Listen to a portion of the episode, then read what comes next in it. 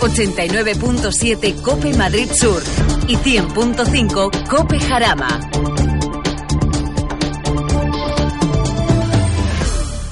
Come with me for fun in my baggage. Come along, let's go for the hell of it. Aquí comienza Auto FM.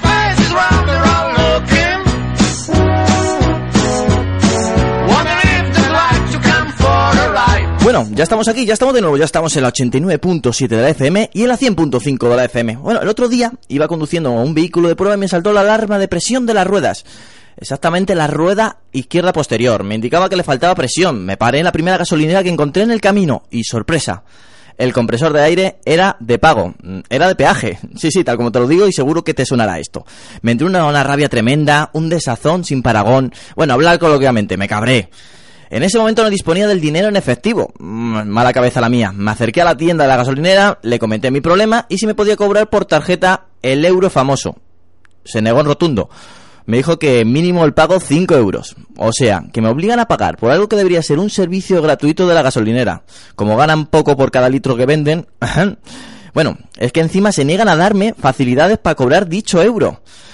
Cada día juegan con nuestra seguridad. No solamente no bajan el precio del crudo con la misma rapidez que baja la bolsa, pero sí lo suben con la misma celeridad que sube la bolsa. Es curioso, ¿eh? Yo son de esas cosas que que todavía no me explico. O sí, eh, no quiero ser malo.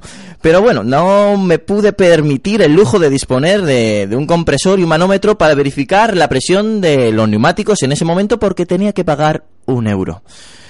Una sinvergüencería de libro y que por supuesto denuncia a través de las ondas y que seguro que vosotros, nuestros oyentes y usuarios del automóvil me comprenderán y habrán sufrido. En silencio o no, pero habéis sufrido.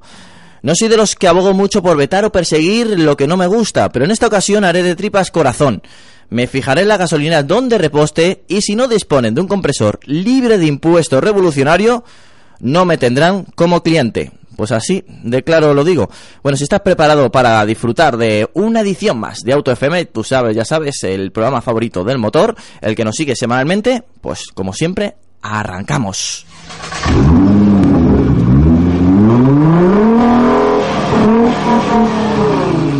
Yo soy Antonio Rodríguez Vaquerizo y en esta edición de Auto FM me acompaña pues el equipo de gala del programa. Doy la bienvenida pues a Alejandro Rostegui, bienvenido. Hola, buenas a todos. Doy la bienvenida a Luis Mazarracín, bienvenido. Hola, buenas tardes a todos. Doy la bienvenida a Eduardo Lasuín, bienvenido. Muy buenas tardes. Y como invitado especial, y que espero que repita, nos acompaña Armando Fernández, conocido como Pachi, del periódico ABC. Bienvenido. Hola, muy buenas tardes. Bueno, pues eh, comenzamos en una de las secciones que siempre nos solicitáis y siempre pues eh, disfrutáis junto a nosotros. Las noticias de la semana, las más importantes. En esta ocasión comenzamos con el nuevo BMW M760, denominado LI X-Drive. Prestaciones de superdeportivo para una berlina de superlujo. Bueno, para que nos hagamos una idea, monta motor de gasolina V12 eh, con una cilindrada de 6.600 centímetros cúbicos un, un, equipamiento especial eh, creado por la división de deportiva Motorsport, eh, un motor turbo eh, de doble turbo que desarrolla 600 caballos y que ofrece, cuidado en la cifra de par, 600 newton por par a partir de los 1500 revoluciones. Increíble. Y ya para rematar, tracción a las cuatro ruedas. Bueno, Alejandro, un coche, digamos que para ir perfectamente con toda la familia, para que te lleven en el caso de que seas un importante ejecutivo y con prestaciones de lujo. Es que en este coche puedes tener un coche de lujo, un coche eh, que, en el que puedes llevar incluso un chofer y puedes tener un coche que corra, un coche que gaste, que, que, que dé de sensaciones, que vamos, es que es un coche que lo tiene todo y seguramente el precio a, acompañe a estas prestaciones y este equipamiento y esta, estos acabados. Pues eh, a mí se me quedaría corto, la verdad. Eh, sí, me voy a esperar, no, no, no creo, ¿eh? Me voy a esperar a la versión alpina. No, pero eh, sirva de introducción esto porque ha sido un caso curioso esta semana porque hace solamente unos días eh, salía la versión eh, Alpina B7 del nuevo Serie 7 que además calca la potencia, son uh -huh. también 600 caballos. Lo que pasa es que partía del, 7, del 750 que lleva motor V8 de 4,4 litros en vez del V12 de este MS, de este MS 760 Li que esto quiere decir, lógicamente. X-Drive, se te olvida también. Perdona. Es un apellido importante. Eh, que por cierto, hablando de tantos apellidos, luego hay una versión Excellence también, que, que, bueno, no sé si hemos hablado antes, pero bueno, lo que hace es eh, a lo mejor enfocar el tema del coche un poquito más a- al lujo, más a, a la experiencia de usuario, más que a las pres- bueno, a las prestaciones sí, lo que pasa es que, o sea, tiene el mismo motor, tiene la misma potencia, tiene las mismas prestaciones, pero el, el- el enfoque del coche pues es un poquito más cómodo, un poquito más, más lujoso, tiene el, el paquete deportivo exterior pues no es tan ostentoso y en fin eh, tiene otro otro enfoque. Pero bueno eh, yo creo que sí que BMW por fin se, se atreve a sacar un M eh, aunque no sea un M7 como tal que no sabemos si llegará oye cualquier cualquier cosa puede puede puede pasar Yo me espero cualquier cosa ya. Sí, sí, puede pasar cualquier cosa. Pero bueno, yo, yo me espero la versión alpina con motor V12, que, que entonces yo creo que ya podremos empezar eh, a hablar de cifras respetables. Yo, creo que este modelo puede ser el, el sueño de todo padre de familia con posibles, ¿no? Eh, mm, me imagino al padre yendo el fin de semana al centro comercial con la mujer sentada al lado, el niño, la sillita y con eh, una aceleración de 0 a 100 en 3,9 segundos. Y digo con posibles no solo por el precio que puede tener el coche, cuesta mecánica, sino también por el, por el consumo, que puede superar eh, tranquilamente los 12,6 litros. eh, pero bueno, no deja de ser un sueño muchos eh, podemos aspirar a lo mejor en algún momento a probarlo, pero poco más, ¿no? Bueno, eh, para que nos hagamos una idea, un 0 a 100 de 3,9 segundos, un cambio automático de 8 velocidades. eh, bueno, de- según dicen, eh, se podría limitar la velocidad 305 kilómetros hora. Cuidado, lo que estamos hablando, es un coche realmente grande. Sí, está, está, está limitada a 250, pero puedes eh, optar por un paquete performance para limitártela a 305. O sea, esto da una idea de que cuando limitas un coche a 305 kilómetros por hora, pues de cuánto puede correr de más. Por cierto, ¿habéis visto la cifra de par motor? 800 Nm a 1500 vueltas.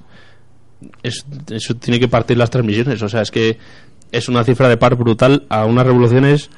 Es Muy que po- poco más que el ralentí. O sea, es que estás, estás diciendo. O sea, están diciendo que el motor es capaz de dar el par máximo casi casi desde el ralentí. O sea, es que no es como un eléctrico, pero es, es una pasada. Ya sé que es un motor muy grande y lleva turbos y demás, pero 800 Nm a 1500 vueltas. Bueno, Es- eh, es las versiones, si no me equivoco, AMG V12 de, de Mercedes eh, excedían los 1000, me parece que llevaban Sí, estaban limitados de par, limitado sí. para, para no partir transmisiones. sí, sí. Para continuar con los datos, el, el cuenta kilómetros está tarado a 330 kilómetros por hora. Sea Por que- si acaso, ¿no? No claro. vaya a ser que...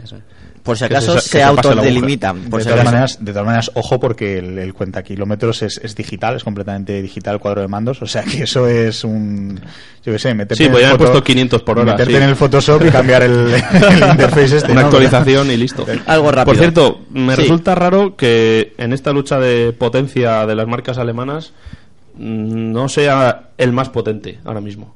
Porque el S8 Plus tiene 5 caballos más. Sé que no es una diferencia apreciable, pero siempre es como yo un poquito más. El- Un poquito más. Yo soy más potente, digamos. Claro, ¿no? eso es. Aunque sea un caballo, pero Sí. por lo menos siempre se dice, no, pues yo tengo la berlina grande más Bueno, potente. eh, ¿no? ¿quién, Pues, quién te dice a ti que no vaya a salir el M760 Li X Drive M Performance. M Performance o, Ya. o Bueno, GT pero- GTS, ¿no? Un alerón Sí, fijo pero- y todas las cosas. Pachi, de todas maneras esto es también muy de titular. Tener un caballo más, tener cinco caballos más. Bueno, a veces, eh, sobre todo con los restyling, lo suelen hacer muchas Sí. marcas, ¿no? Te presentan eh, nuestro nuevo motor que tiene eh, mm, 207 caballos. Y dices, vale, pero el anterior tenía 206. Mm, a ver, sí, después requiere seguramente un trabajo de ingeniería bastante importante el conseguir ese caballo de más. Pero no deja de ser en muchas ocasiones el mismo motor al que han tocado un poco los relajes. ¿no? Bueno, eh, este caso lo tenemos en la guerra de los compactos deportivos, precisamente, cuando Mercedes eh, era con sus 360 caballos, el compacto, el, el A45 MG, era el compacto más potente, salió el RS3 con sus tre- 367 y dijo Mercedes, oye, pues esto hay que solucionarlo, ¿no? Y te ha venido con sus 381 caballos, si no me equivoco, de Sí. la versión restyling. O sea que, bueno, es una guerra Es por el la caballo. lucha. ¿no? Es la Por eso lucha. que me parece raro que no le pusiesen, aunque sea 606, para que digan, tenemos la berlina premium más potente. Sí, pero hay que tener cuidado con esos mercado. silogismos también de números, ¿eh? 606, no, no, no sé, no sé si es vendible. Dejémoslo Bueno, ahí. no sé. Yo, yo creo que sí. 666 a, lo mejor sí. Bueno, seguimos adelante y ahora nos vamos a hablar del nuevo Kia Niro, un coche que van a presentar en el Salón de Ginebra y va a ser el primer SUV híbrido de la marca coreana.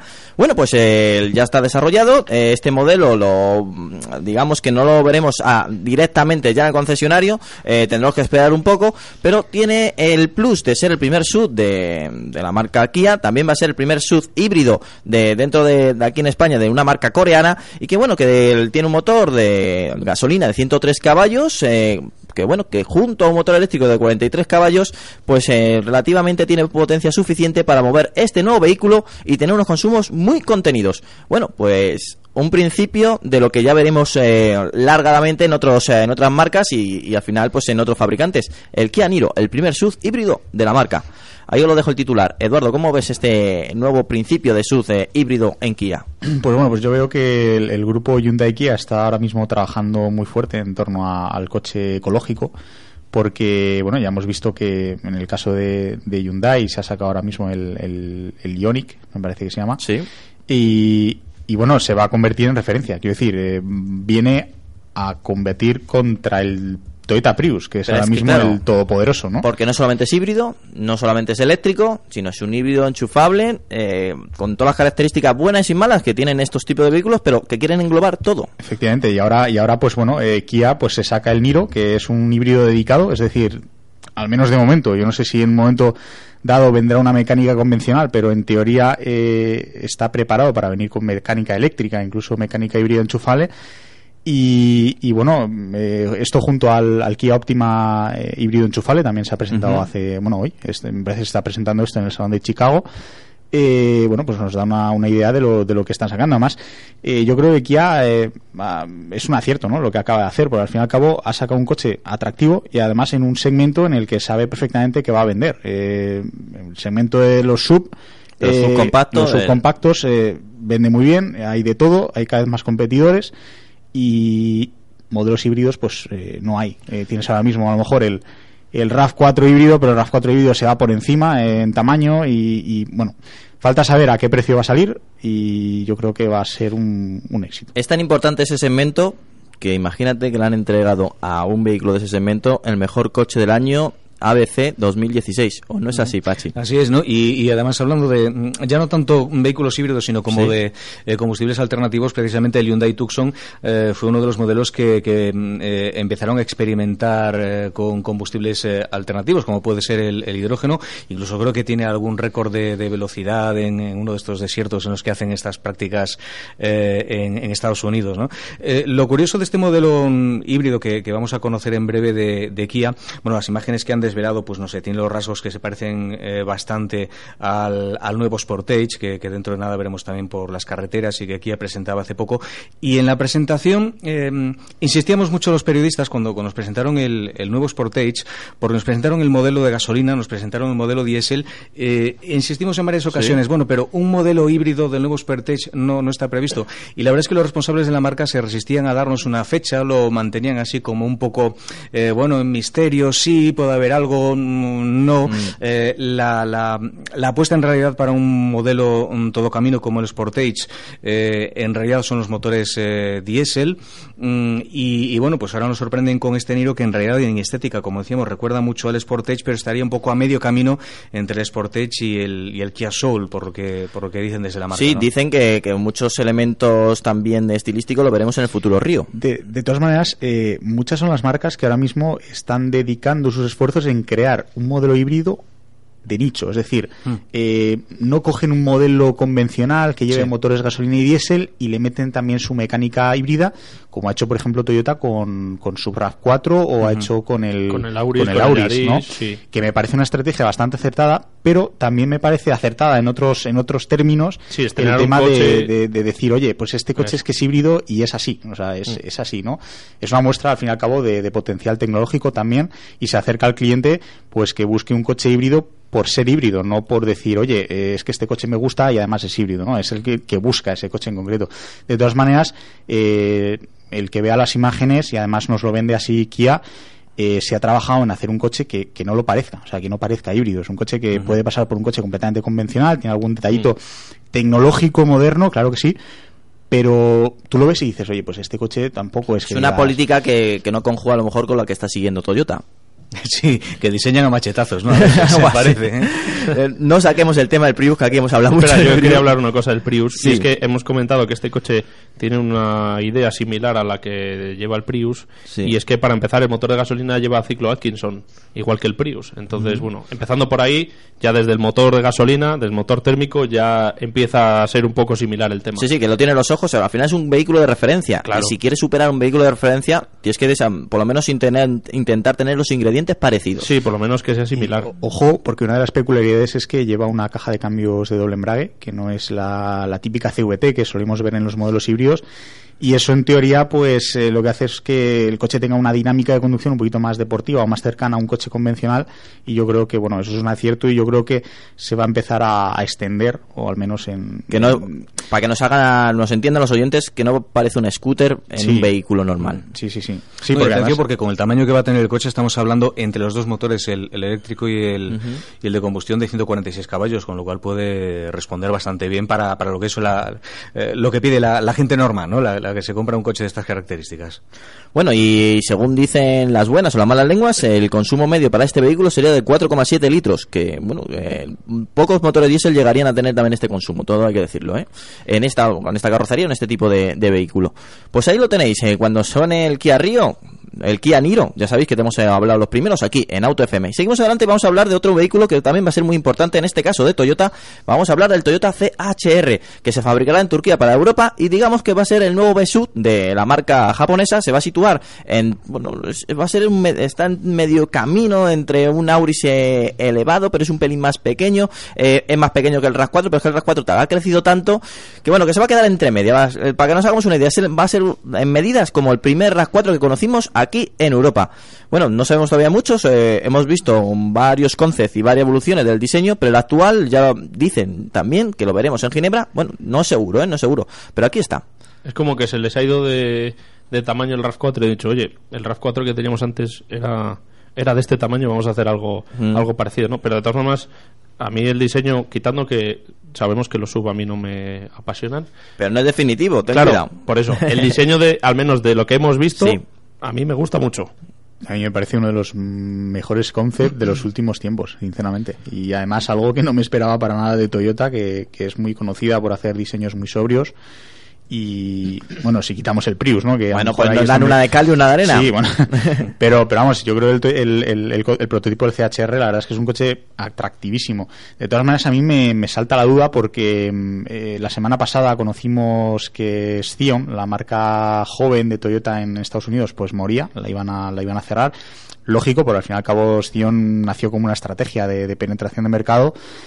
Y, y bueno, eh, Con lo chulo que era el Scion TC. Sí, sí, bueno, pero bueno, Yo muchas, muchos de los he querido coches- uno. Joder, no te va a tocar viajar para coger. No, pero, pero bueno, eh, eh, sacaron un prototipo de Scion del CHR, que al fin y al cabo era un reloj tipado nada más. Pero, pero bueno, eh, mm, se va a fabricar ahora en, en Turquía, además la, la- el, el sistema de propulsión híbrido, porque va a venir con una mecánica híbrida, eh, se va a producir también en, en Europa, en este caso en, en- en Inglaterra. Y entonces, pues, eh, me asalta la duda sobre si va a llegar este modelo, por ejemplo, al mercado estadounidense y si llega, se va a fabricar también en Turquía o no se va a fabricar en Turquía, cómo va a ser la, capacidad de producción de esta planta, en fin, no lo sé. Pues muchas preguntas sobre la mesa que todavía no te puedo devolar, pero sin duda alguna te hemos adelantado también que este vehículo está casi casi pues a, punto de presentarse, ya sabes, la última apuesta de Toyota, que por cierto la próxima semana tenemos la presentación del Prius y que bueno, también te acercaremos eh, la versatilidad de este nuevo híbrido que tanto ha hecho que hablar y aquí también en el programa. Cuidado, se han presentado las primeras fotos oficiales y del v, V90, se han filtrado, ya sabes que hay una manera últimamente muy curiosa de filtrar eh, las fotos de los modelos nuevos que quieren presentar. Mm, eh, muchas veces dicen que la marca se la ha escapado, que alguien mm, se, las ha quitado y otra mm, deliberadamente ha sido la marca la que ha filtrado. En esta ocasión tenemos alguna duda si ha sido la marca o, o de verdad se han escapado. Pero bueno, ya vemos, eh, la versión V90, digamos que la versión Bread del S90, pues al final pues más familiar. ¿Os ha gustado este diseño? ¿Os convence? La Yo creo que los, eh, los actuales propietarios de Volvo están haciendo un buen trabajo en cuanto a diseño, ¿no? Ha dejado de ser eh, el, el coche mazacote al que estábamos acostumbrados, están intentando, bueno, redondear un poco más eh, las líneas, incluso modernizarlas. Yo la foto esta que, que, mm, que he visto, pues la verdad es que me resulta un coche bastante agradable, incluso muy del gusto eh, europeo también. Yo creo que puede tener su, su aceptación. ¿Te convence? Sí, me convence. Eso es importante. Tiene que Sí. convencer un vehículo más de estas características y más de la posición, que es un coche grande ya. Estamos hablando de un coche que, que no llega a ser un A8, que ya lo hemos dicho alguna vez, que, que es una equivocación de, de nomenclatura o algo que querido hacer Volvo para, para agrandar de su cuota de mercado, pero es un coche grande. Bueno, eh, es más grande y además lo que confunde más yo creo es el nombre, porque mm, nos hemos metido una denominación nueva de S90, pero bueno, la estrategia que ha hecho Volvo es sencillamente pues acercar esta berlina al, al mundo XC90 que hasta ahora era el, el tope de gama o el tope tecnológico de, de Volvo y ahora pues tenemos tres modelos el S90 el V90 cuando salga y el XC90 que van a ser pues oye el, el estandarte ¿no? de, de- de la marca de todas maneras eh, Volvo eh, el, el V90 concretamente debe de ser el modelo más filtrado de la historia porque se filtró antes yo creo de finalizar el diseño Desde porque- las maquetas. desde las ya- maquetas, o sea, es que es una locura. Yo no sé si es Volvo quien lo ha hecho. Si es así, pues es una estrategia curiosa. Y si es que a alguien se le ha escapado, desde luego tienen que buscarlo y, y correr un poco detrás de él, porque vamos. Y acompañarle a la puerta. Sí, sí, porque vamos. Pero bueno, eh, el caso es que gana, a mí personalmente, ya por dar una opinión, una, una opinión muy subjetiva, creo que gana muchísimos enteros frente a, frente a la berlina, en- sobre todo en la parte trasera, yo creo que gana mucho. Además, eh, hemos sabido de toda la vida que Volvo, los familiares los ha cuidado mucho, las, las carrocerías familiares. Y bueno, siempre se han asociado a Volvo y yo creo que va a volver a hacerlo. Y yo personalmente me quedo con él. Alejandro era antes un renegado de la marca Volvo, pero lo ha enganchado. No, a ver, no, mm, a mí Volvo pues siempre me ha parecido como un poco un poco sosa, un poco bueno, sí, no estaban mal los coches, pero tampoco eran superventas y bueno, tenían algunos componentes de Ford y tal y bueno, sí, no iban mal, pero hasta que probé uno que tiene un familiar desde hace un montón de tiempo con 200 y pico mil kilómetros y es que el coche va, que digo, esto no puede ser, no puede ser que este coche con 200 y pico mil kilómetros vaya como el primer día y, y así es. Y desde entonces, pues... mm, Lo ves con están- otros ojos. Sí, me están empezando a atraer bastante y yo lo que quería comentar del V90 es que, por lo menos en las fotos que hemos visto, a pesar de que el coche parece en las fotos enorme, en esta foto, en una foto que he podido encontrar, Pero esa no es de las últimas que se ha filtrado, ¿eh? ya, ya, es sé, hace- pero es meses. que parece el coche más grande todavía y yo no sé qué tamaño tiene en persona, pero creo que se han pasado de tamaño. No sé, esa sensación me da. Bueno, lo veremos en Ginebra. Sí, bueno, y Volvo ha jugado siempre también con la fama de coches seguros. Yo creo que eran seguros porque decía antes también, por el coche mazacote teníamos la impresión de que íbamos en un Volvo y si teníamos algún tipo de percance, una colisión, nos íbamos a llevar cualquier mm, cosa por delante. Y bueno, la tradición de vehículos familiares en Volvo, pues eh, celebran ahora mismo 60 años, nada más y nada menos que fabricando coches familiares, que es toda una larga, una larga historia, ¿no? Muy, pero que muy interesante. 60 años, que no lo dice todas las marcas, apostando por este estas carrocerías familiares, por esta carrocería Break, que por cierto, poco a poco teniendo más cuota de mercado. En Y se- 1953 salió el Mira. Duet, le llamaban. Pues mira, pues los Duez han evolucionado para bien, nunca mejor dicho, gracias a este Volvo V90. De hecho, voy a decir más. Últimamente, en mi caso, las berlinas y los familiares que están saliendo me gustan, me están gustando más los familiares que las berlinas. Estamos de acuerdo. Y, no- y, y es porque parece que, que las berlinas como que se han dejado de trabajar para que sean precisamente bonitas.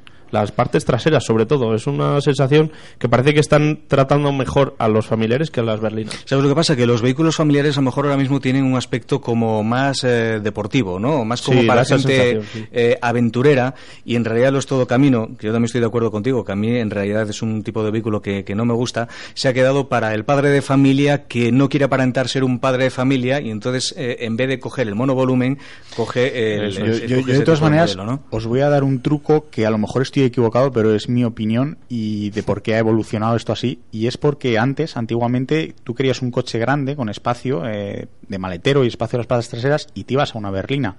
El problema es que han crecido tanto que llega un momento en el que ya no es sostenible el tener una berlina porque no te cabe en el garaje o porque no puedes maniobrar en ciudad. ¿Qué pasa? Que la gente, el cliente, ha ido a un segmento menor y ha dicho, oye, pero si yo por el mismo precio o por menos incluso me cojo un compacto familiar, que los ha habido, pues hay una gama muy importante, Sí, sí. eh, ha dicho, oye, pues es que me compensa más, ¿no? Y entonces yo creo que se ha trabajado más eh, esta tradición de, de- de coche familiar, yo creo que se ha trabajado más en estos últimos, en estos últimos años, en detrimento, lógicamente, de, de las berlinas. Pero vamos, es mi, es mi, es mi teoría que yo, yo, podría ser... soy un gran defensor de los compactos familiares, eh, mm, en mi opinión, que no sé si será muy vale o, o no. Sí, claro que sí. son unos coches. Primero, bastante más seguros que tanto que los monovolúmenes como que eh, como los, eh, los todo camino. Eh, lo que te decía antes también tiene un aspecto muchísimo más deportivo a la hora de buscar la capacidad del maletero, que yo creo que es uno de los aspectos fundamentales que buscamos en, en un coche de estas características. No tiene nada que envidiar ni al monovolumen ni al todo camino y pues al ser unos vehículos mm, bastante más bajos a la hora de circular en carretera te dan una seguridad que no puedes tener en, en los otros vehículos que son bastante más altos. ¿no? Bueno, pues... Por no hablar de las inercias, por supuesto. Sí, Pues sí. Eso también es importante y la evolución y sobre todo pues al final tener ya un coche compacto ya entre comillas alargar unos centímetros es bastante económico para una marca ¿eh? en tema de términos al final de cómputo de Sí, pero sin embargo, eh, date cuenta que en España es un, es un mercado que no termina de, de despuntar, ¿no? La gente parece que se sigue inclinando más eh, por, por el, el monovolumen Sí. eh, que, que por este tipo de De hecho, de muchas veces han funcionado más el compacto berlina que el compacto familiar. Sí, sí que es Sí. verdad que... Y, y ahora, sin Y embargo, no- tenemos un mercado muy escaso de compactos eh, berlina. de tres volúmenes que antiguamente al final eran coches que llegaban a España no al resto de Europa y eran coches que se exportaban a, a mercados emergentes De era todas- curioso De todas maneras, me acuerdo yo que, que en la presentación del Fiat Tipo nuevo eh, nos dijeron que salió en, en Italia eh, unos meses antes que aquí en España y como sabemos solamente hay versión versión sedán, o sea, versión Sí. tres cuerpos. Y nos comentaron que en Italia no había tradición, eh, son coches que generalmente no se vendían y sin embargo esta nueva generación está vendiendo una, una barbaridad. Yo no sé si es que han cambiado los gustos o, o cuál ha sido la razón. o se Sí, están formas van adaptando a sacar el, yo creo que van a sacar Sí, sí, el- eh, ya lo han sí, anunciado, sí, Pero- dos volúmenes y el familiar también, o sea que... Pues estaremos atentos y por supuesto lo comentaremos aquí a través de los micrófonos de Cope Madrid Sur y de Cope Jarama. Y ahora nos vamos con una presentación muy importante, posiblemente la presentación más importante de la semana. Ya podemos decir al 100% que el futuro eh, compacto de la marca española de SEAT se va a llamar Ateca. Eh, han presentado el SEAT Ateca con motores entre 115 y 190 caballos, dos motores de gasolina, uno 1.0 TSI de 115 caballos, un 1.4 TSI de 150 caballos y luego pues motores 10, el 1600 TDI de 115 caballos y el 2.0 TDI con dos, dos potencias, 150 caballos y 190 caballos.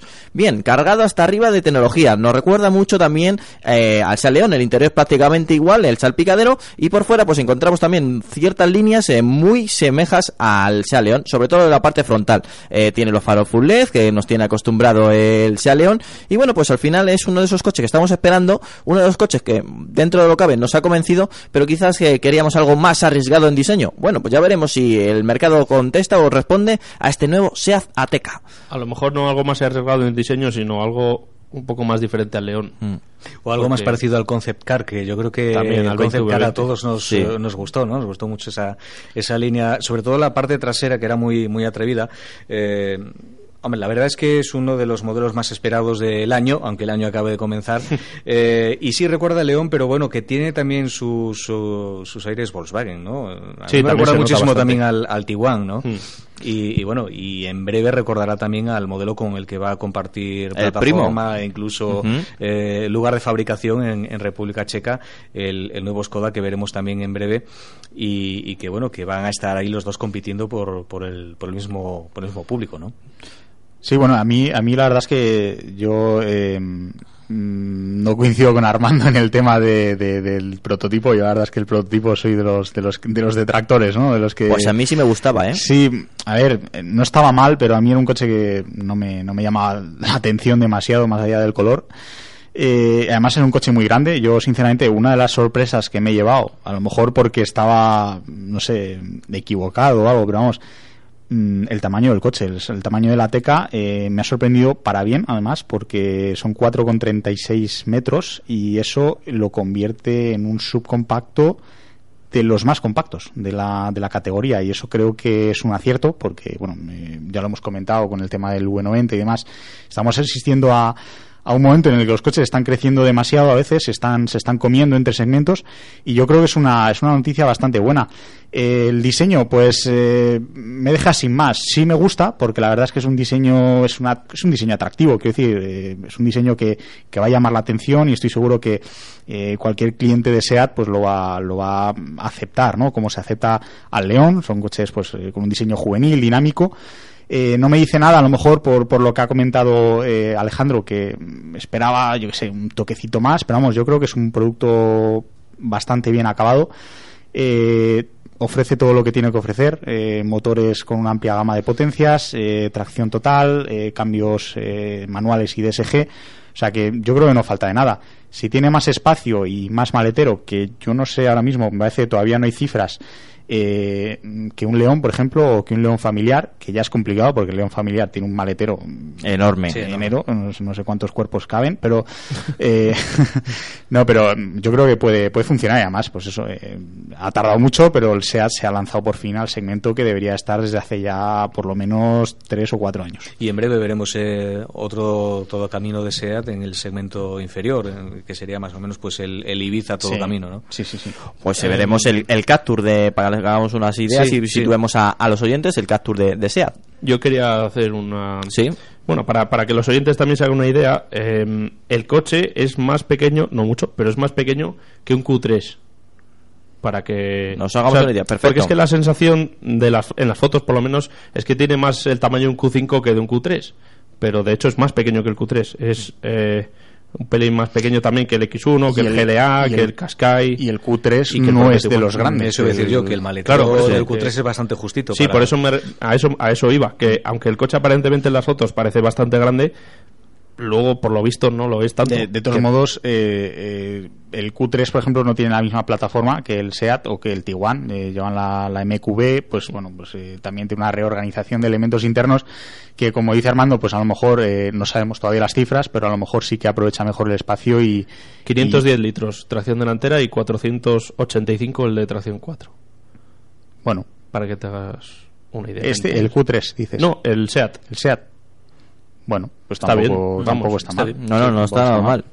Bueno, cuando sepamos eh, más de, porque lo veremos en Ginebra, estaremos en Ginebra, lo tocaremos, nos sentaremos y bueno, nos tramitaremos con él y veremos a ver que eh, de cerca cómo es este coche. Una, una- un pequeño apunte. Es muy importante lo que ha dicho Eduardo sobre el tamaño de compacto porque si no hacemos, bueno, si hacemos memoria y no nos alargamos tampoco mucho en el tiempo, eh, una de las causas de por qué el Ford Q actual no tenga el mismo éxito que el anterior es por el tamaño. Sí, es que lo hemos hablado antes con el CHR, que se han comido un poquito entre, entre segmentos, y es que ha pasado sobre todo con las marcas japonesas, porque el RAV4 siempre ha sido un todo camino compacto, el CRV ha sido un, todo camino compacto, y en este caso, pues dices tú el Ford Kuga, pues también ha crecido mucho, y es que tú los ves y se van a 460 metros, y a 460 metros estamos hablando ya de, de un coche pues bastante grande, igual que pasa, por ejemplo, con el CX5, en fin.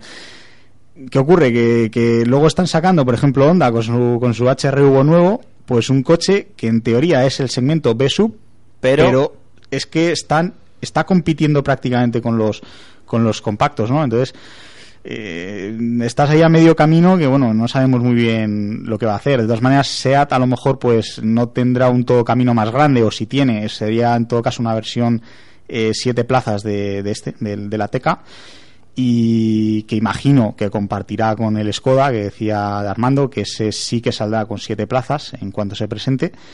En fin eh, a ver qué pasa pero vamos yo ya lo he dicho al principio creo que es una- un completo acierto el tema de, de esta de esta medida Yo creo que, sí, que va a ser un coche con, con bastante éxito. bastante Sí, a mí, a mí me gusta el diseño, me gusta el nombre, me gusta el interior. En la ciudad de los chocolates, Ateca. No sé si sabéis. es Ah, pues se mira, eso no lo sabía. No, no sabía. Es, Sabíamos es donde de- estaba situada la fábrica de huesitos. Sí. Anda. Sí, sí, sí. Yo Claro. propongo, es lo que iba a decir antes, propongo un programa especial desde Ateca. Que- Hemos hecho programas especiales desde el circuito de Albacete, desde el circuito del Jarama. Oye, pues todo se puede poner. Mi pequeño comentario iba a... mm, ¿Qué ofrece eh, SEAT en este modelo que extra que no dé un SEAT León Experience, por ejemplo? Mm, La estética sub Sí, pura. la, la imagen Pues y no- bueno, en este caso que viene cargado de tecnología hasta los dientes. Sí, pero supongo Pero bueno, que un Experience también puede llevar, quitando alguna cosa, el mismo equipamiento. Entonces, sí, pero un Experian es un crossover, ¿vale? Si tenemos así. O... Sí, un león familiar un poco más alto. Sí, Sí. pero esto es un león familiar más pero- alto todavía. Pero la gente quiere Pues eso. esa sensación me da. Quiere la sensación de ir en alto. sí, por eso, pero que a mí me tiene que atraer algo en estos modelos para que diga, me compraría este respecto al... Sí, pero Según los padres de familia, estos vehículos más altos son más cómodos para colocar la sillita del niño en la plaza posterior. Sí, también Yo para cargarlos no tengo sí. esa experiencia. eh, bueno, pues puede ser. Mm. Puede ser. Yo lo único que sé, también lo has dicho tú al principio, es que con un SUV te quitas el carnet de padre y pareces una persona aventurera Sí. que tiene un otro rango de vida y que bueno, que, que te puedes acercar a él, que sabes que te, vas a, te lo vas a pasar bien. Ese es el target que no nos quieren vender, ¿eh? De todas maneras, te pueden vender de todo, que si un sub es deportivo, Sí. que si es lujoso, que si es absolutamente todo, que lo que vende al fin y al cabo es lo que quiere el cliente y es la imagen. O sea, si el cliente quiere un coche que tenga aspecto de todoterreno, pues es lo que tiene que dar la marca. Si no, estaríamos viendo eh, Seat León Experience por todos lados y no es así. No, y de hecho es un segmento que está en crecimiento y las previsiones que tienen de crecimiento en Europa creo que hablan de un 20% Sí, sí, este sí. segmento. O sea, Cuidado, es, ¿eh? eh, Una cifra que es un, un segmento que hay que cuidar y en el que hay que tener presencia. Y sin Y duda que, alguna bueno, a Seat le faltaba. y que Seat llega, a la llega de las últimas y, y es algo que los concesionarios exigían porque la gente se acercaba, quería un Seat pero no tenían el producto. Pues bueno, pues ya lo van a tener dentro de muy poco en el Salón de Ginebra, lo veremos y después llegan a los concesionarios españoles, ya sabes, el Seat Ateca, el nuevo subcompacto de la marca española. Y nos vamos a ver eh, y a conocer la nueva versión europea del eléctrico del Chevrolet Bolt, que lo conocimos en Estados Unidos y ahora llega pues eh, denominado como Opel Ampera E. Digamos que pues al final todo lo bueno que hemos visto en el Chevrolet Bolt, pues lo veremos posiblemente, nos- no lo han certificado al 100%, pero lo damos por hecho en esta ocasión, eh, lo veremos implementado en el Opel Ampera E. Eh, exactamente, pues vamos a dar unos, datos eh, bastante interesantes. 320 kilómetros homologados en, la en el ciclo EPA, que es un ciclo eh, más restrictivo que es de Estados Unidos que el, europeo. Su motor eléctrico, digamos que proporciona una potencia de 200 caballos de potencia. Y bueno, el par máximo en 360 newton, pues que está muy bien, la verdad que bien. De 0 a 100 en tan solo 7 segundos. Pues el nuevo eléctrico de la marca Opel se va a llamar Ampera E. Alejandro, ¿a ti que te gusta comentar los coches eléctricos? ¿Cómo lo ves estos datos? Mm, Yo a veces soy más de criticar que de que de alabar, pero los eléctricos no pueden tener menos de 400 o 500 kilómetros ya. O sea, los que sacan, los que saquen este mismo año o a, o a partir del año que viene es que no los concibo con menos de, bueno, voy a poner 400 por ser bueno, porque es que no nos, nos- no terminan de ser utilizables con menos que eso, porque no lo puedes usar, por ejemplo, dos días seguidos sin cargar, a no ser que hagas 20 kilómetros, ¿sabes? Es- esa, eso es algo que tienen que solucionar y, bueno, yo espero que de aquí a que salga el coche, al 2017 a principios o por ahí, lo hayan solucionado o por lo menos hayan ampliado un poco más la autonomía porque sigo pensando que 320 es un poco justo. Bueno, eh, de, de todas maneras, estamos hablando de, de 320 kilómetros eh, de Sí, en autonomía. otro ciclo. eh, en el ciclo EPA, Claro. que al fin y al cabo nos estamos basando en los datos del Volt, con B, Sí. por cierto, porque tenemos con Sí, B y eso con V. gracia, lo del Volt con B. Alguien se equivocó algún día con el teclado y dijimos, bueno, pues sacamos dos modelos. Y entonces, pues, eh, 320 kilómetros en autonomía, de autonomía de homologación EPA eh, son más realistas que los que acaben saliendo en Europa, que fácilmente serán 350, si no más. Eh, yo creo que es una cifra ya bastante respetable. Eh, casi que con estas cifras lo que empieza a haber problema es el tiempo de recarga. Eh, que bueno, eso yo no sé ahora mismo qué solución tendrá. Bueno, sí te dicen que la solución es el- la carga la carga rápida, pero claro, monta tú un puesto de estos, un puesto de estos en tu casa que a saber las, las licencias a lo No, mejor no que sé tienes lo que que debe costar un puesto de carga rápida, pero barato no creo que sea. ni fácil a lo mejor de conseguir. Claro. Eh, yo es que en realidad el tema de los coches eléctricos los veo como solución de futuro, pero para convivir con, con otro tipo de mecánicas. Un eléctrico puro, en realidad, se, yo lo veo el futuro como eh, un segundo coche familiar en el que moverte a diario para hacer recorridos urbanos. Eh, y creo que por ahí van a ir los tiros y también un poco las previsiones de, de todos los fabricantes, porque en realidad el tema de instalar cargadores en las calles no es una solución, no es viable. mm, Al menos de ni- momento. no, ni, ni, ni, ni Bueno. será. Imagínate, vamos, eh, imagínate que de repente toda la calle que tenemos aquí delante la, la ponen con cargadores eléctricos y de repente todos los coches se les da por enchufarlos a la corriente. vamos, tendríamos un apagón generalizado en la mayoría Sí. de las ciudades, a menos que se tomen eh, medidas e infraestructuras Sí. que van más allá de lo que es el, el colocar un simple y cargador, además, ¿no? y además te, te venden muchas veces el tema del coche eléctrico alrededor de, de la, de la utopía esta de que va a ser gratis recargarlo, porque dicen, oye, es que vas al centro comercial, recargas el coche y te vas. Sí, la magia de la Esto llegará, llegará un momento en el que el centro comercial diga, oye, que es que aquí me viene a cargar todo el mundo el coche. Claro, estáis pues cargando 300 coches o 500 coches a la vez. Vamos a hacerlo de una manera distinta, ¿no? Entonces, eh, también yo creo que nos están vendiendo también, a lo mejor es para que entre más rápido la tecnología, de acuerdo, pero va a llegar un momento en el que se lleven un chasco los, los clientes, o al menos habría que pensárselo de otra manera. Pero bueno, yo estoy de acuerdo con, con el tema de, de- de la, de la autonomía. Yo creo que está bastante bien. Además, tenemos un coche de 200 caballos, que no es poco. Va a No, la jugar bastante potencia, la potencia es... Va a jugar mucho con, con el precio. Va a ser un, un coche que en principio va a ser bastante económico a la hora de, de adquirirlo, que es una de las pegas que tienen también actualmente los coches eléctricos, que te gastas una pasta en, en un vehículo que al final no le vas a, a sacar un rendimiento para todo uso, ¿no? A mí me gustaría saber si... Bueno, entiendo que las baterías van a venir incluidas en el precio del coche. Sí, bueno, lo de Entiendo. alquilar las baterías es otra historia que Sí, bueno, eso es ya- el negocio que se ha montado también para, para Sí. tener al cliente siempre eh, fiel a la marca, ¿no? Yo te vendo el coche, pero la batería es mía.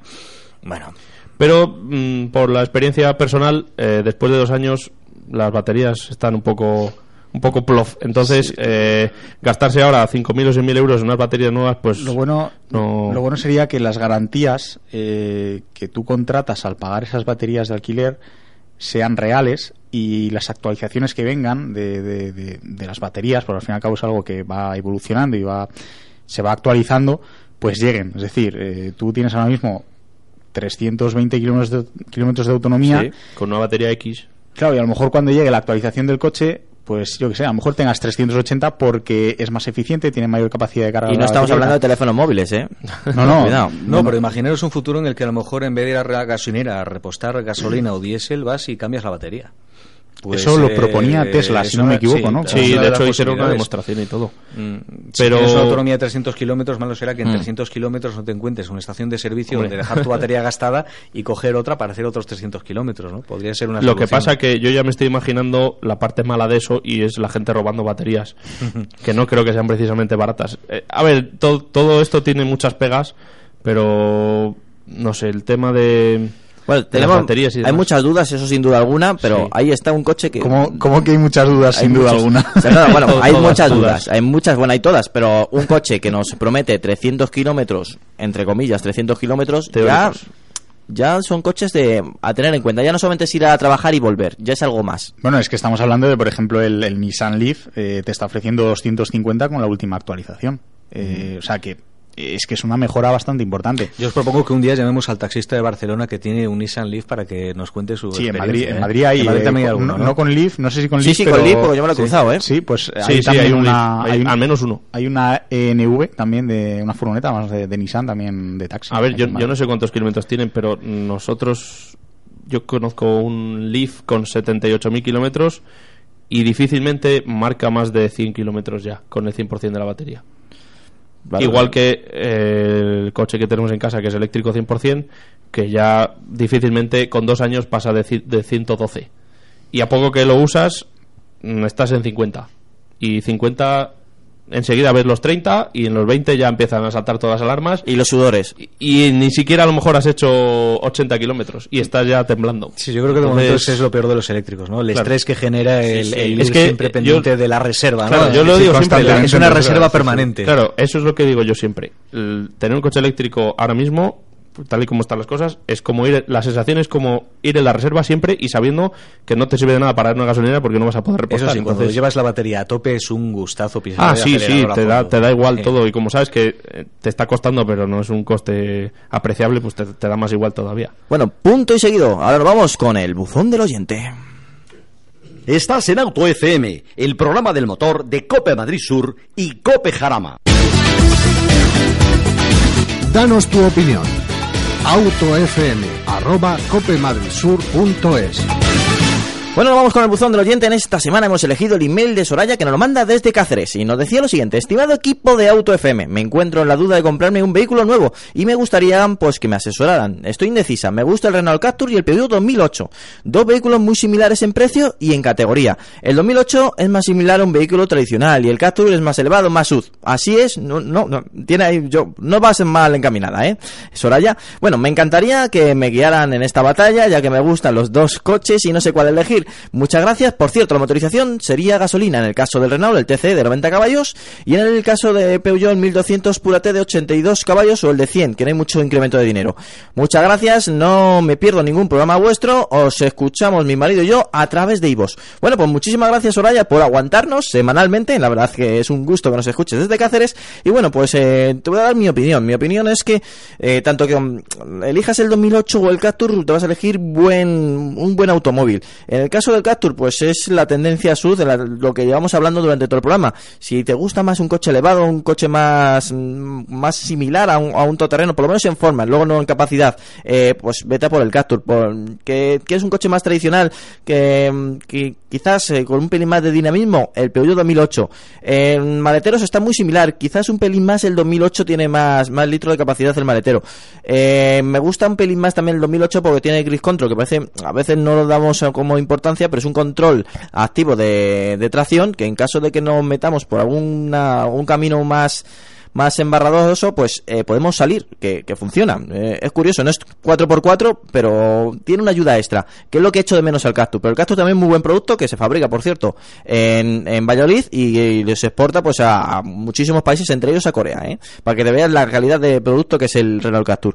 Con lo cual, em, los dos motores, el TC de 90 caballos funciona francamente bien y tiene unos consumos bajos, y el 1200 Pura T me gusta, me gusta mucho. Tiene un sonido singular, pero me gusta, y antes del de 82 caballos te recomendaría el de 100, eh, sin duda alguna. Con lo cual, bueno, pues eh, sé que te he dejado ahí un poco con dudas, pero lo dicho, si tú buscas más estética a sud, vete a por el Captur. Si buscas un, un coche, pues a lo mejor más versátil, vete a por el Peugeot 2008. Y ahora dejo abierto pues al resto de los componentes de la mesa, pues que den su opinión.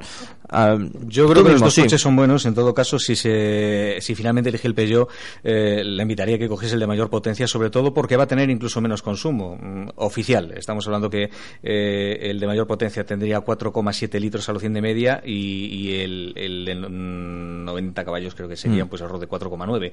Es, es decir, que con más potencia incluso tendría eh, menor consumo. Y después, en cuanto al Peugeot, que, que preste mucha atención y que lo pruebe que lo toque eh, por el que llama, por lo que llaman el, el cockpit, Cockpit. el, el puesto, el puesto de, de conductor con el volante Mm. pequeñito que está un poquito más abajo y con la instrumentación que queda, que queda más arriba.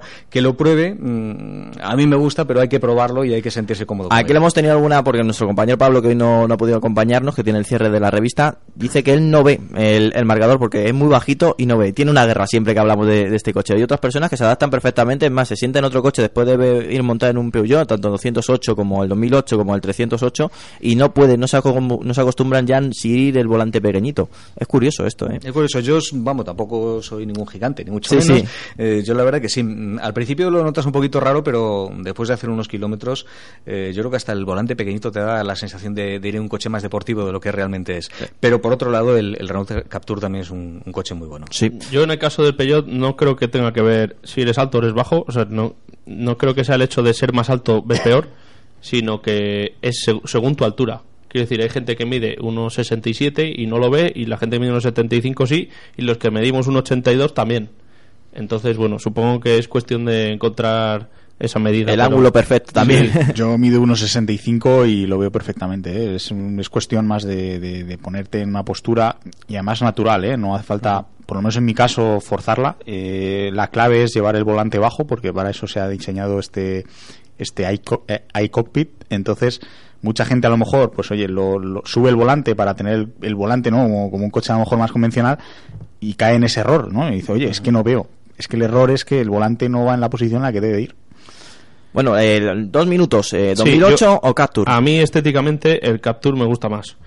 Y mm, los motores TCE están muy bien. No digo que los Puretec no estén bien, pero el 2008 en la versión de 110 caballos, aunque se va un poco más de precio, eh, bueno, pues las prestaciones son claramente mejores, claramente superiores. Entonces, bueno, pues eso que lo considere si va a necesitar más o menos motor, pero vamos, el Capture con el motor TC de 90 caballos a mí me parece Muy equilibrado. Sí, yo no me iría por un sub, pero bueno, dentro de las dos opciones que nos ha dado, pues yo iría más a por el Capture. Ma- Más por la estética, nada más, en- simplemente por eso. Sí, sí, la estética exterior ya Sí, simplemente. es lo que nos pide Soraya, lo que en nuestra opinión, Sor- eh, iba a decir Soraya, Eduardo. Ha- Hablo como Soraya, pero no, en serio, eh, yo he probado los dos coches, además el Capture con este motor en concreto.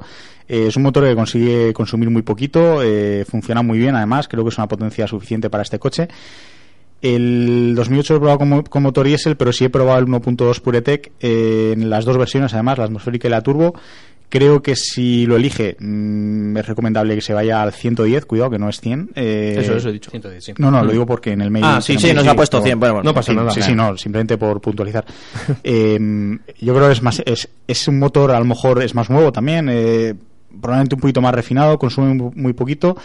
Pero vamos, yo creo que la diferencia es más bien en el tema de precio. El 2008 es un poquito más caro que el Capture, eh, pero también tiene mayor calidad interior y mayor equipamiento que el, que el Capture. Eh, Capture a lo mejor es más habitable, son dos modelos un poquito con un concepto un poco distinto, pero vamos, eh, las dos son buenas opciones Vale, y perfecto. eso ya es cuestión de gustos. Bueno, pues ponemos eh, el punto aquí con la, el buzón del oyente. Ya sabes, Soraya, cuando tengas el coche, cuando lo elijas, nos mandas un email. Si no mandas una foto, que siempre nos hace una ilusión. Y bueno, todo hay que decirlo. Estamos haciendo una colección de los coches que se compran nuestros oyentes y que hemos recomendado. Muchas gracias por acordarte de nosotros y de confiar. Sobre todo de confiar. Un fuerte abrazo. Soraya, y bueno, cualquier cosa ya sabes, a través de autofm,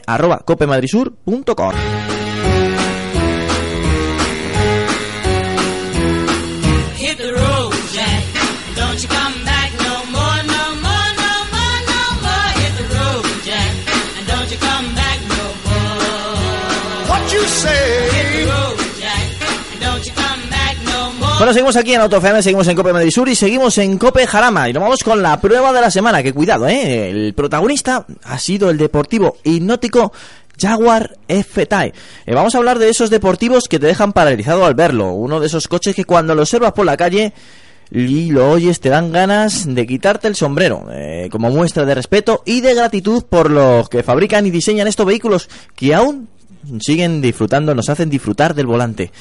¿Por qué?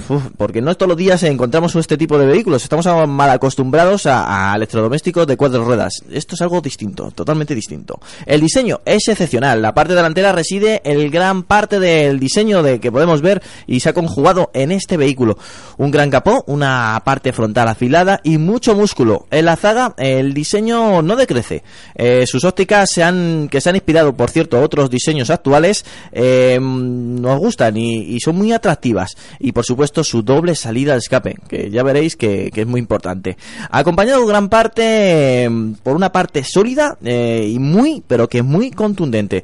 Entrar en el Jaguar F-Type se convierte en una aventura que contar a los nietos. Eh, los asientos están prácticamente a ras de suelo y, no es que te montes, no es que te mm, casi que te tú sujetes en el, en el asiento, es que hay que tirarse en él. es que está muy bajo, está realmente bajo. Hay que dejarse caer. Es lo que tiene un deportivo de estas características. Vas muy bajo y tu puesto de conducción es muy racing. El interior es un desbordamiento de calidad, diseño y un guiño a los coches de carrera. El motor es el V6 de 3 litros y 380 caballos. Tiene unos datos muy reseñables como la aceleración de 0 a 100 en tan solo 4,9 segundos y bueno, pues alcanza una velocidad ma- máxima, una velocidad punta de 275 kilómetros hora. Son muy buenas cifras, pero el tamaño del coche y su peso, eh, 1.594 kilos, lo hacen aún más. Eh, es cierto que lo único que no nos ha gustado quizás es su elevado peso. Algo malo tenía que tener el coche, la verdad es que sí. Eh, la potencia mm, eh, que reside en este motor es eh, a la vieja usanza, en eh, la parte alta de la mm, cuenta revoluciones. Y, y es que mm, son esas cosas que comienzas a acelerar, eh, le comienzas a dar alegría al motor. Y, te encaprichas y, y quieres seguir. eh, eh, es algo endiablado. eh, tú quieres algo más y, y él te lo da. Eh, son estos coches que te enganchan, te enganchan pero bien. Eh, su caja de cambio de 8 velocidades funciona muy bien. Eh, encontramos unas levas detrás del volante. Eh, es un sistema bastante rápido y, y muy, pero que muy deportivo. Si el motor nos ha gustado, el sonido nos ha enamorado. Hacía tiempo que no disfrutaba de un sonido tan logrado. Incluso en motores con más caballos y modelos teóricamente más deportivos. No alcanzan el nivel sonoro que tiene este coche. Soberbio, es una orquesta sinfónica que nos obliga a bajar el cristal. Pues bajamos el cristal, eh, bajamos la ventanilla eh, y bueno, cuando, cuando cruzamos un túnel, eh, aunque haga una temperatura de bajo cero, eh, tenemos que escuchar ese sonido, ese sonido que te enamora. Consumo, bueno, ya sé que en este tipo de coches el consumo no es algo tan importante. Estamos hablando de 9 litros bueno, 9 litros eh, cuando conducimos con cabeza, pero es que es difícil conducir con cabeza con este coche. No estoy diciendo de pasar los límites de la velocidad legales, sino, pero bueno, de una, de una aceleración de vez en cuando no viene mal. Eh, pero bueno, siempre nos reside eh, esos latidos, eh, ese momento que dejamos la razón, la dejamos la cabeza y nos movemos con el corazón, pues tenemos 72 litros de gasolina para movernos y para volver otra vez a residir la, pues, la sensatez y la razón. El comportamiento es muy equilibrado, su comportamiento es muy deportivo, la suspensión cumple su cometido en todas las situaciones. Eh, no es muy dura, no es muy seca, no es muy tosca, pero mantiene a perfección la carrocería en curvas muy cerradas. Lo que sí que se nota es el exceso de peso, el sobrepeso, eh, sobre todo en frenadas muy prolongadas. Esto nos dice que no frene bien, ni mucho menos, sino simplemente, pues si estás pensando meterlo en el circuito, eh, a lo mejor tienes que mejorar el sistema de frenado. No es un coche tampoco para, para meter todos los días en circuito, no es un coche preparado para un track day, es un gran turismo, muy deportivo, muy coupé, con unas líneas pues, muy suavizadas y perfectas, y que bueno, yo creo que es un coche clásico contemporáneo. No hace falta que llegue a estos 20 o 25 años para ser clásico porque ya lo es. Es un coche que, enamora nada más verlo y que, te impresiona. Bueno, cualquier persona no se dará cuenta de este detalle, pero es que eh, este coche es muy especial y nos ha gustado mucho en Auto FM. Ahora abro el resto de los micrófonos pues para comentar el, mm, Jaguar F-Type la versión S de 380 caballos y que den su valoración el resto de los componentes. Alejandro, este es uno de los coches que siempre me has dicho que cuando lo has visto por la calle te ha dejado con la boca abierta. Y no me extraña. es que tiene un diseño que siempre... eh, a ver, este coche lo ves por la calle, de los pocos que se ven, y dices, este... Así es como diseñaría yo un coupé. O sea, es que es, tiene las formas perfectas. No tiene ni un fallo que digas, es que los faros, es que el parachoques... Nada. Eh, igual la combinación de colores o lo que sea, pues no es la que más te gusta, pero el diseño es espectacular. Lo mejor del coche, a mi, bueno, en mi, mi punto de vista, el sonido del motor. Tanto el V6 como el V8, cualquiera de los dos suenan increíbles. Que Y- Pachi me ha recordado antes de, de Sí, comenzar. tuve, tuve la oportunidad de, pu- de probar el R. Ostras, esas son palabras mayores. Y tan pronto como le das al botoncito eh, que amplificaba el, el sonido, eh, ya, bueno, si te miraba la gente al pasar por la calle o, o por la carretera con el ruido que metía, que yo era impresionante. Es un sonido que te entra en el oído y dices, quiero más. Y una matización, lo Sí. difícil no es meterse en el coche, lo difícil es salir. También me parece muy bien, sí, es verdad, muy buena observación. Pero no solo por el contorsionismo, sino porque no quieres bajar. sí, sí, sí, sí, totalmente de acuerdo. Es que podría ser un coche mm, menos bonito, menos agraciado y sonar increíble y aún así ser igual de bueno. Pero es que encima es bonito, encima da gusto verlo por fuera. Encima es que tiene unas proporciones. y un- vamos, a mí es que mm, a lo mejor no es un- mi coche favorito, pero se acerca mucho. se basó en un prototipo que ya de por sí era, era atractivo y además eh, prácticamente lo ha calcado. O sea, es de esos Mm. coches que puedes decir, oye, pues es que se ha basado en el prototipo y... De los pocos, ¿eh? Sí, sí. Sí. Bueno, últimamente están saliendo algunos. Eh, Bastante más. Bueno, también es verdad que los prototipos eh, se han tranquilizado un poquito, ¿no? Porque hemos conocido algunos prototipos que decimos, oye, es que esto ni el 2050. ¿sabes? Pero bueno, eh, se basó en ese prototipo, eh, era un producto bastante, bastante atractivo, es prácticamente calcado y además ahora eh, con la versión coupé, porque primero salió el, el descapotable y dijimos, ostras, pues, pues qué bien, ¿no? Esto es un, Jaguar E-Type, ¿no? Eh, de- de- de- del siglo XXI. Y luego salió el coupé y, algunos, pues, eh, con esas caderitas, ¿no? Que marca el que marca la versión coupé, pues yo creo que nos enamoramos, ¿no? Me gusta más el coupé que el cabrio a mí, ¿eh? Sí, hay mucha opinión. Hay, yo creo que hay mucha más gente que le, que le gusta más el coupé que el cabrio. Es Yo- que normalmente lo hacen al revés. Primero sacan el coupé y Sí. luego hacen la versión cabrio. En este sí. caso, pues no sé por qué decidieron hacerlo de, tal- de esta forma. Y yo siempre pensaba, ¿por qué no sacan una versión? O sea, me imaginaba que lo iban a sacar, pero estaba deseando verla y decir, Ahora sí que sí, ahora sí que, Que tiene sí, todo. sí que tenemos la versión coupé y además con tracción a las cuatro ruedas, cambio manual, o sea, han hecho todas las combinaciones posibles para que sea lo que tú necesitas y lo que tú quieres, aunque no tengas el dinero. Sí, ese ¿no? es el problema. es el problema de que- más de 90.000 Claro, euros, ¿no? Todo el mundo dice, sí, sí, Jaguar F-Type y tal, sí, pero hay Es que comprarlo. el coche es precioso, la Sí, verdad, sí, no, lo mires por donde lo mires. Eh, Es un coche que a ti también te ha gustado, según estoy escuchándote, Pachi. Sí, sí, sí, sí, sí, sí. sí. Vamos, es, que, es que no tengo nada más que añadir. es que eh, lo mires por donde lo mires, el, el coche te enamora. Es lo que dices, Mm. que no te quieres bajar de él primero por la dificultad de salir de ese asiento deportivo y después porque no quieres salir de él. ¿Qué os parece si ponemos un poquito de, de orquesta a esta prueba? Sí, por favor.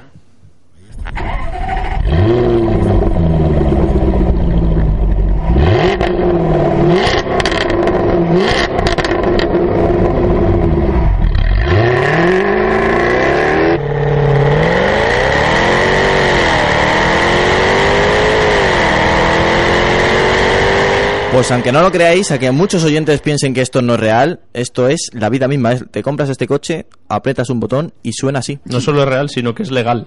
es lo curioso, que da la sensación que estos coches suenan más de lo que deberían legalmente, pero... Bueno, es cuidado, el- pues yo, es- yo lo acepto, ¿eh? Y es el V6, ¿eh? Y es el Sí, sí, V6. sí, el sí, V8 sí. está al gordo. Ni siquiera es el más potente ni el que lleva más motor ni nada, pero... Esto se merece convertirse en ráfaga Sí, del sí. programa Bueno, y- o casi sintonía. Y ¿no? hace solo unas semanas salió el SVR, que es ya Sí. la versión completamente radical y ya más, más potente, y eso yo no sé cómo va a sonar, eso no lo homologan aquí en España. ¿no? Bueno, pues antes de despedirnos la prueba de la semana, quiero dar la bienvenida a Santiago de la Rocha de Hyundai España, que por cierto, mm, ya te lo hablaremos largo y tendido ahora mismo, pero también darte la enhorabuena por el gran premio que habéis ganado, que tenéis un producto también para hacerlo, el mejor coche del año 2016, eh, ABC, al Hyundai Tucson.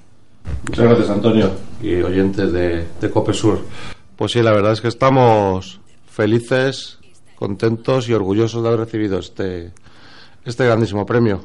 Pues si te parece, pon un poquito de música y comenzamos a hablar de este premio, de, de un poquito de historia, de que también nos acompaña Pachi, que sabe mucho de, de este premio. Y aparte, no solamente esto, hablamos también del Hyundai Tucson, lo dicho. Eh, dos minutos de música y seguimos. Riding along in my automobile. My baby beside me at the wheel. I stole a kiss at the turn of a mile.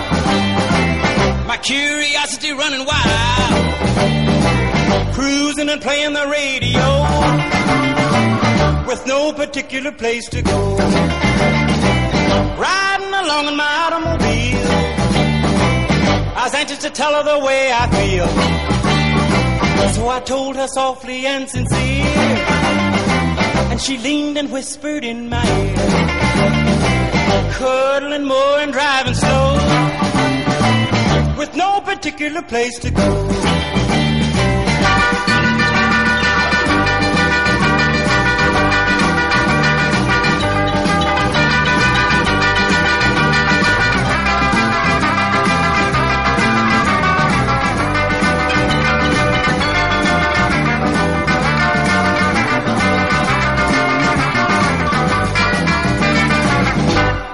Particular place to go. So we parked way out on the Kokomo. The night was young and the moon was gold. So we both decided to take a stroll. Can you imagine the way I felt? I couldn't unfasten a safety belt. Riding along in my calaboose. Still trying to get her belt to loose. Bueno, seguimos aquí en Cope Madrid Sur, seguimos aquí en Cope Jarama, ya sabes, el programa del motor, que bueno, eh, parece ser cada vez más eh, oyentes nos están siguiendo y el predilecto pues del año 2015 en tema de descargas, pues tenemos que sacar pecho porque lo es así. Bueno, vamos a hablar del coche, del mejor coche del año 2016, un premio eh, histórico aquí en España que ha sido concedido este año al Hyundai Tucson. Para eso nos acompaña Santiago de la Rocha, jefe de prensa de Hyundai España, y bueno, pues eh, vamos a hablar de, de este gran premio que habéis recibido, que por cierto es un paso más para decir, cuidado que está aquí Hyundai. Pues sí, al final este, este premio, eh, pues lo que es es un reconocimiento a, la, a la evolución tan grande que ha tenido la marca en los últimos, en los últimos años, en cuanto a diseño, en cuanto a prestaciones, en cuanto a calidad, en cuanto a tecnología, eh, etcétera, y nos hace, pues, nos sirve de acicate para seguir peleando y seguir luchando pasito a paso por hacernos un hueco entre las, las marcas preferidas de los consumidores españoles. El Hyundai Tucson, ya cuando lo conocimos en, en Valencia, yo te dije que era un producto redondo, que me había gustado, eh, no solamente su comportamiento, no solamente su diseño, que, que del iX35 había evolucionado muchísimo y a mejor, sino también por la calidad interior. Eh, posiblemente estemos delante de uno de los mejores Hyundai que están actualmente en el mercado. Pues probablemente. Pues la gente de, de Hyundai, de los centros de investigación, en este caso del centro de I+D, que tienen en Alemania, pues cada vehículo que sacan mejora eh, sobremanera al vehículo anterior, con lo cual, pues poco a poco, como he dicho, vamos mejorando eh, pasito a paso en- en- en todos los vehículos que vamos lanzando al mercado. El Tucson, pues ahora mismo, no sé si será el mejor, pero está, está en, la, en la cúspide ahora mismo del- del- de la gama de Hyundai. Ahí están los resultados que está teniendo desde su lanzamiento el verano pasado, que la verdad es que está, está siendo un éxito de ventas en, en- en el segmento quizá más de moda, más competido y en el que todas las marcas están echando la leña en el asador, como es el, el- el segmento de los subcompactos. Pues recientemente esta semana se ha presentado pues por, por parte de SEAT otro otro vehículo Aquí lo hemos comentado recientemente. que, que- que- que, bueno pues para, para pelear en este segmento. Con lo cual bueno pues a nosotros nos hace sentirnos orgullosos nos sirve de acicate que, que haya más competencia para seguir bueno pues peleando por mantener ese, esa posición de privilegio que tenemos en estos momentos con este vehículo Bueno, tenemos aquí a Pachi el- y quiero que lo- no solamente lo diga yo, lo también lo diga él. El premio que le han concedido al Hyundai Tucson es el premio más prestigioso que hay actualmente en España, porque últimamente vemos muchísimos premios y a lo mejor la gente se puede equivocar, pero estamos hablando del mejor coche del año 2016 ABC, pero es un premio que concede pues a- al gremio de los periodistas, a, a este, a este vehículo y, y no solamente es el primer año, lleva también muchísimos años, ya es un premio muy longevo. Desde el año 1972, el primer coche del año eh, fue el Renault 5. O sea que nos Sí, sí, sí, ha llovido bastante. Eh, muchos de ellos, pues al final se han convertido también en, en auténticos superventas, otros, bueno, pues pasaron a, a la historia con, con más pena que gloria, eh, pero en realidad la mayoría de ellos se han convertido en auténticos superventas. Y, y bueno, el prestigio del premio yo creo que viene avalado no solo por el, por el nombre de- del periódico ABC, sino también eh, por, por todos los compañeros periodistas que forman parte de- del jurado. Son eh, más de 30 eh, miembros eh, de revistas especializadas, eh, de periódicos de información general, eh, de agencias de noticias, todos relacionados con el mundo del motor y, y no solo de ABC, es decir, que aquí participan pues desde gente de Prisa, gente de La Razón, gente del mundo, es decir, mm, que no se puede decir que sea un premio que entregamos porque eh, Hyundai en este caso nos ha dado mucha publicidad, eh, No, sino que es un premio que han parece- elegido los compañeros. Parece una tontería, pero es secreta, importante etcétera. decirlo, es importante, hay que sacar pecho, es un premio de todos. Otra cosa que ha sido ABC al final la que, la que haya sacado adelante el premio, pero es un premio de todos los especialistas del motor de España y han concedido a Hyundai Tucson como el mejor coche del año 2016. Ujú. Y además, bueno, en este caso hay que decir que con, con bastantes puntos de, de diferencia frente a un rival que, que, que no es menos importante. Estamos hablando del Renault eh, Kadjar, que también ha llegado pisando fuerte. Eh, tenía además, eh, bueno, a su favor, por ejemplo, pues el, el factor fabricado en España. También. Eh, y, y bueno, y el, y el nuevo Pelastra, que también es un modelo que, que ha entrado con, con fuerza. Es decir, que, que, bueno, yo creo que Santiago tiene que estar eh, muy contento y Hyundai con, con este premio porque yo creo que, que han sido muchos compañeros los que, los que han votado para que, para que este coche haya conseguido Bueno, ser el coche del estamos año. estamos- súper orgullosos de haber conseguido entre dos gallos tan importantes como ha dicho Pachi como el Sí. y el Astra pues haber podido triunfar ante estos dos pues grandes vehículos grandes competidores y lo que nos hace ser pues Yo solamente tengo un pero. felices ahora mismo Solamente tengo un pero. Falta la radio ahí, ¿eh? es lo único. Pero la verdad es que es un grandísimo premio, o lo merecéis, sin duda alguna. Eh, no es una casualidad que el Hyundai Tucson tenga este premio. Eh, nosotros hemos, semanalmente recibimos muchos emails de los oyentes que están al final eh, a punto de comprarse un coche y, y muchos de ellos nos preguntan, oye, ¿me acerca Hyundai?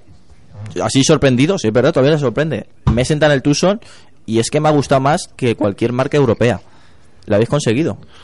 Pues sí, como dijo ayer nuestro director general en, en- en- el acto de entrega del, del premio, este premio lo, lo que representa es lo que comentaba antes, es la, la, la gran evolución que ha tenido la marca en todos los aspectos y una evolución que poco a poco deja de sorprender a, a los consumidores españoles. Todavía, todavía hay gente que puede dudar. Ujú. Pues Hyundai, una marca coreana que, uff, pero cuando ves pues este premio, ves comparativas, en, ves pruebas en, en los medios especializados, ves la de cantidad de vehículos de, de- de Hyundai que circulan ya por las calles y las carreteras españolas, la gente poco a poco, ya gracias a Dios, eh, pues va confiando más en la marca, se va acercando a los concesionarios y ahí está, que estamos teniendo unos Cuando, resultados en los últimos meses cuando, fantásticos. cuando trajiste el Hyundai Pony, eh, ¿llegasteis a pensar conseguir este premio? Sé que es difícil la pregunta. No, es difícil o no es difícil. Bueno, pues cuando te, cuando cuando traes el Pony o el SQP que trajimos al principio o los primeros Sonatas o el Antras, primero lo que lo que quieres es hacerte un hueco dentro de un mercado tan tan complicado, tan maduro, tan, tan como, como es el mercado español. Y una vez que lo vas consiguiendo y ves que encima desde fábrica y desde los centros de I+D te van sacando productos que van mejorando, como he comentado anteriormente, a, a- a los modelos predecesores, dices, "Joder, vas confiando. O sea, sinceramente, cuando lanzamos el Pony, no nos imaginábamos que 20 años después íbamos a estar, yo creo que en la situación de privilegio que tiene ahora mismo Hyundai en España, pues con este premio, con la situación de cómo estamos con, con los concesionarios, la aceptación que tenemos con los clientes, la grandísima satisfacción que tienen los clientes que tienen sus Hyundais, eh, con lo cual, bueno, era impensable, pero al final siempre tienes esa ilusión de que poco a poco puedas Mm. ir consiguiendo unas metas e ir consiguiendo afianzarte en el Es el, es el mercado. tercer premio, ¿no, Santiago? Ya, pues Es el tercer la premio. marca. Date cuenta en el ranking, desde que empezó el premio Mejor Coche del Año ABC, Citroën lo consiguió en 10 ocasiones, Renault con 9, Peugeot con 8, son marcas totalmente Sí, sí. afianzadas que desde el principio estaban ahí eh, y Hyundai, bueno, pues es una de las jóvenes, ¿no? Y luego hay un tema que a nosotros nos hace sentirnos especialmente orgullosos. Somos la única marca asiática que ha conseguido este galardón. Es muy importante eso y lo, O sea, ayer también lo con- comentasteis. Con, marcas tan potentes como hay en nuestro mercado Sí, sí. eh, de- de- del continente asiático, que, es- que lleva muchos más años que nosotros, que están súper afianzadas en el mercado y, bueno, pues, como he dicho, esto reitera el gran trabajo que se está haciendo desde las bases hasta la cúpula, no solo en España, sino a nivel mundial. Pachi, no te quiero poner años, pero tú llevas más tiempo en esto que yo. Eh, la evolución de Hyundai ha, ha sido sorprendente. Es más, yo creo que sería digna de, de estudiar en cualquier gremio, de tanto de, de industrialización como también de marketing. Hmm. Sí, pero bueno, pero mm, eh, date cuenta que ahora mismo eh, Hyundai ha conseguido ser eh, como marca una marca que ya se identifica con calidad, no como eh, los primeros coches que, que llegaron al, al mercado español. eh, que yo creo, a lo mejor me, me corrige Santiago, pero yo creo que con lo que luchaban era precisamente eh, con, No, con la no, ventaja del precio, ¿no? Eran sí, eh, no, unos los coches los primeros coches, como he comentado, el Pony, el SQP, eh, buscábamos un hueco y era, pues, hay que reconocerlo, en un principio éramos una marca low cost, o, o de bajo, o de bajo costo, de bajo precio. Sí, pero bueno, ha ayudado también mucho, pues incluso el, el desarrollo europeo y la fabricación europea que también se está haciendo, atendiendo un poco a los gustos eh, de un mercado global, ¿no? Porque ahora mismo estamos hablando ya de mercados globales, pero eh, un coche si no gusta en, en- puede puede gustar en, en- en Asia, puede gustar en Estados Unidos, pero si no gusta en, en Europa no va a tener un éxito global. ¿no? Eso es verdad, eso es verdad. Totalmente Eh, de acuerdo. Siempre que habla con, siempre que hablo contigo, Santiago, eh, siempre me dices, cuidado, que muchos de los diseñadores que tenemos nosotros en Frankfurt son españoles. Efectivamente, o sea, hay una gran cantera y debemos estar orgullosos en este país de, de que haya una grandísima cantera de, de- de grandísimos diseñadores que están triunfando no solo en Hyundai, sino en muchísimas marcas del automóvil a nivel global. Eh, hay muchísimos diseñadores españoles y, y hay que sentirse orgulloso de que no importamos diseñadores, no, no a España, sino a, la- a las marcas, sino que exportamos, nosotros exportamos diseñadores a, a todas las marcas. Y nos hace sentir orgullosos que el principal diseñador del Tucson sea un diseñador español. Ahí está. Lo eché de menos ayer, ¿eh? Ese detalle, porque creo que es para sacar pecho para decir, oye, cuidado, ¿eh? Que esto también tiene gen español. Pues sí, pues mm, ya, pero ayer, bueno, ayer era un momento más, más institucional, Sí. más, más, más político, entre comillas, más oficial. Pero bueno, pero que, que no Que hay que decirlo olvida y que presumimos. y aquí se cuando dice. tenemos la mínima oportunidad, estamos orgullosísimos de decirlo. Bueno, ya habéis conseguido esto con el Tucson. En ventas también, no es una casualidad. eh, está yendo muy bien. Todo hay que decirlo también. Se está vendiendo muy bien el Tucson, está gustando mucho. Yo soy de propietario del iX35 que se están acercando porque lo quieren cambiar. Prefieren en- en el diseño del Tucson porque es una evolución creciente. ¿Cuál es vuestra siguiente meta? ¿El Ioniq?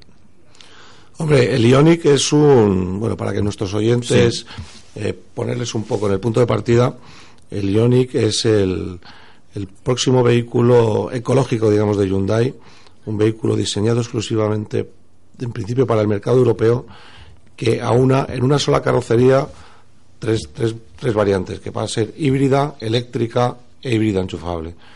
Este es el principio de una larga trayectoria de aquí a los próximos cinco años de convertir a Hyundai en una de las marcas más verdes, podemos decir, o más a- amiga- amigas del, del- del medio ambiente eh, que va a haber en el mercado automóvil. Aparte es un escaparate tecnológico de lo que puede hacer Hyundai.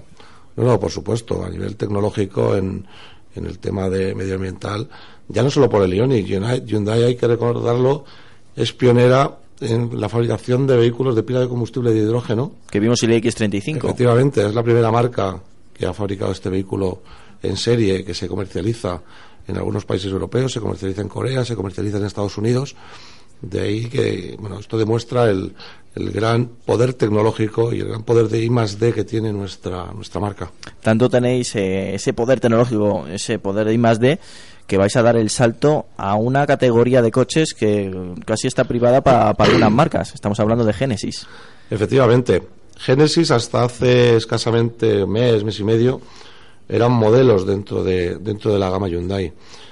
Pues eh, Hyundai Motor Company, la- los directivos de Hyundai Motor Company han decidido que ya es el momento de independizar a Genesis como marca dentro de Hyundai. Se ha presentado en el pasado Salón de Detroit ya bajo la, premisa de, de Genesis, con unos modelos que la verdad es que son impresionantes. En España hasta ahora comercializamos el, el Hyundai Genesis eh, de gasolina. Este año vendrá ya un Genesis denominado G80 ya con motor turbodiesel de 205 caballos. Y bueno, el otro día, la semana pasada estuve en Corea, tuve la oportunidad de probar el G90 y la verdad es que es un vehículo absolutamente impresionante.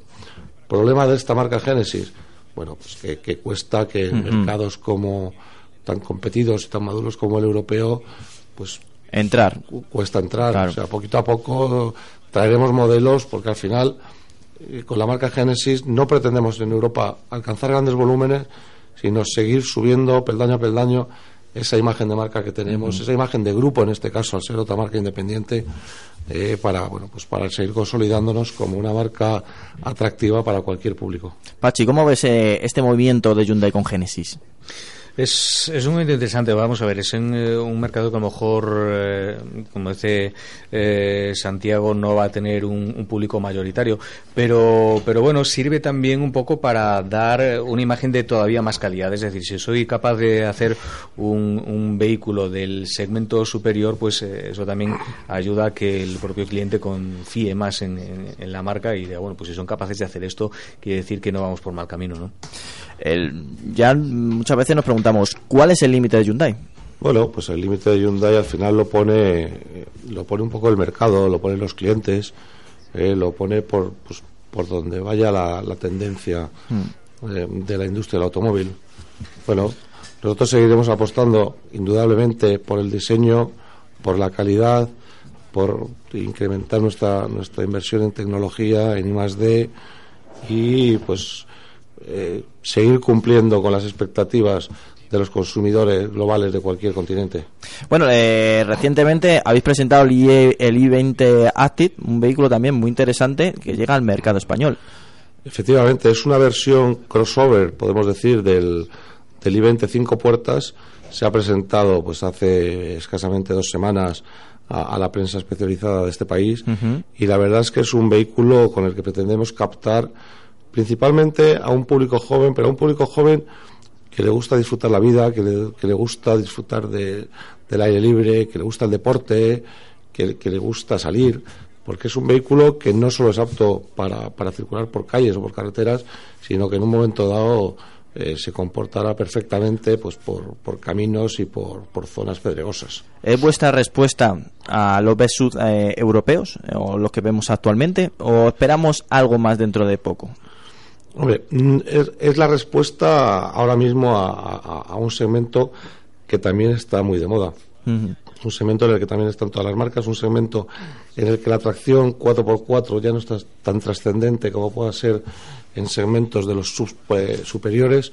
Hay que tener en cuenta, yo creo calculo que el 90% de los vehículos que se venden en ese segmento son tracción a dos ruedas. Y, y no pisan la tierra. Y puede- no, pueden pisar la tierra. Sí, bueno, es una forma no de hablar. Pero no necesitan. Una tracción a las cuatro ruedas. Sí. No van a hacer, no, no necesitan eh, tracción a las cuatro ruedas para, para meterse y con, con un- donde se meterían con un todoterreno o con un sub de, de tamaño superior. Es una tendencia y al final es un segmentos de moda, tanto el sub, el segmento del, del Tucson como el segmento ahora del, del Ivente Active, pues son segmentos ahora mismo en constante crecimiento en el que todas las marcas pues seguimos apostando y seguimos eh, sacando modelos. Pachi, que veo que tienes ganas de comentar el i20, que estabas haciendo así con la cabeza, le estás confirmando las palabras de, de Santiago. Es un coche también interesante en el segmento. Es un coche interesante en el segmento, sí. La verdad es que da pues eh, pues ese aspecto eh, juvenil y aventurero que se está buscando y precisamente lo que lo que decía que a lo mejor hace algunos años sí se estaba apostando más por este tipo de, de vehículos con tracción a las cuatro ruedas hasta que la gente ha comenzado a darse cuenta que eh, para el uso normal que hacen de este tipo de coches no, no es necesario, ¿no? Eh, incluso, bueno, pues en zonas invernales, eh, muchas preguntas, eh, eh, personas que te preguntan, oye, que es que mm, eh, está lloviendo mucho este invierno y tal y con eh, la tracción 4x4 y tal. Bueno, pues mira, te pones unos neumáticos de invierno y la verdad que vas a conseguir eh, prácticamente el mismo, el mismo resultado. Entonces, estéticamente sí están eh, resultando muy bien este tipo de, de vehículos, eh, funcionan y esa mm, eh, pequeña altura más que tienen eh, hacia el suelo, pues nos permite el, el- el hacer esas pequeñas aventuras y meternos por, por zonas poco asfal- mal, mal asfaltadas o, o incluso de tierra eh, y, cubrir perfectamente las, las necesidades que tenemos para, para hacer este tipo de viajes. ¿no? Nos gusta el i20 Active, eh, nos gusta también... si me permites, Antonio, Sí. del Ivente Active, y no solo del Ivente Active, sino de, de toda la gama Ivente, me gustaría destacar la incorporación por primera vez de, de un motor nuevo, un motor gasolina de tres cilindros de 998 centímetros cúbicos, con dos eh, potencias de 100 y 120 caballos, con unos consumos muy ajustados, rondando los 5 litros a los, a los 100 kilómetros, y que la verdad yo creo que es otra de las tendencias por la que va a ir el, el mercado. Motores de, de, bajas, de baja cilindrada, con grandes potencias y con consumos muy ajustados. Y, y ese, ese caballo también se ha montado Hyundai. Y ese caballo se ha montado, en principio ahora se ha montado ya en el i20 Active y en breve llegará también en las, en las carrocerías cinco puertas estándar, digamos, Sí. y en las tres puertas coupé. Pues muy interesante ese motor que probaremos en- próximamente y lo comentaremos, pero la verdad es que sí, efectivamente. el ¿A, dos- a qué creéis que se debe esta, esta gasolinización que estamos viendo últimamente? Cada vez son más las marcas que precisamente ofrecen esos motores pequeños, motores normalmente tricilíndricos, anuncian unos consumos eh, muy bajos. Eh, nos estamos concienciando de que el, el diésel contamina más, eh, nos estamos dando cuenta de que Bueno, bueno, todo- un todo- motor de gasolina es, va- es más suave que un diésel o, o qué, qué es lo que pasa. ¿Qué- Yo creo que todo el mundo es consciente, por un lado, de que efectivamente el gasoil contamina más que la gasolina. Y estos motores, al final, están consiguiendo los, los, los ingenieros de todas las marcas unos consumos y unas emisiones pues muy ajustadas al nivel de los motores, de las motorizaciones diésel, con lo cual también los motores, los motores de gasolina tienen mejores prestaciones a la hora de conducir que un motor diésel, con lo cual, bueno, al final cerramos el círculo y damos con unos motores súper agradables de conducir, súper divertidos de conducir, que, que contaminan poco, que consumen poco y con lo cual, bueno, pues eh, yo creo que esa es la tendencia del Yo mercado. creo que es el precio de la gasolina, que ahora ha bajado, también es importante. eh, la tecnología que Bueno, ahora se el precio de aplica. la gasolina baja aquí. Al final estos motores son globales. Sí. Entonces, bueno. pues- Sí, bueno, pero se, se ha notado, se ha notado partes, glo- globalmente. Eh, la tecnología que se ha aplicado a los motores de gasolina, que hace años no veíamos, solamente veíamos en motores diésel, ahora ha llegado a los motores de gasolina y sin duda alguna da un gran salto tecnológico. Y también una tercera es el miedo que está llegando también por ciertas eh, ciudades a, a eliminar o por lo menos restringir motores diésel Mm. y la respuesta de, lo- de los fabricantes es decir, bueno, pues yo te presento un motor gasolina que consume muy poco y que de- también se adapta a tus necesidades. Oye, perdona que te haga un inciso. Sí.